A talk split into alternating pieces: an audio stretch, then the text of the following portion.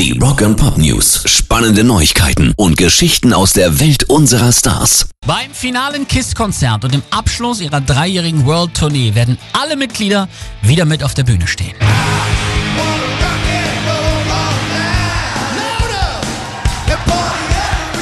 Sprich auch Peter Chris und Ace Frehley, die seit Jahren mit den restlichen Bandmitgliedern im Clinch liegen. Da gab's Ärger um die Einführung in die Rock'n'Roll Hall of Fame, harte Vorwürfe über Drogen- und Alkoholkonsum hier, unprofessionelles Verhalten und Kontrollfreak da. Also ganz über Jahre lang richtig viel Ärger, aber jetzt hat Kultmanager Doc McGee gesagt, am letzten Abend werden alle mit dabei sein. Also vielleicht doch mal überlegen, den Sommerurlaub nächstes Jahr in den USA zu verbringen. 17. Juli 2021 findet das finale Konzert in New York statt, vermutlich sogar im Madison Square Garden.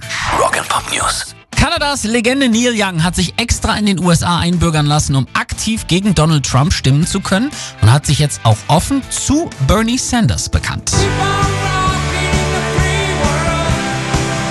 Diesen Song hat ja Trump ganz oft bei Wahlreden ungebeten genützt, fand Neil Young überhaupt nicht geil. Jetzt schreibt er, einer ihrer Gegner hat Antworten, die mir gefallen. Er zielt darauf ab, die Zukunft unserer Kinder direkt zu erhalten.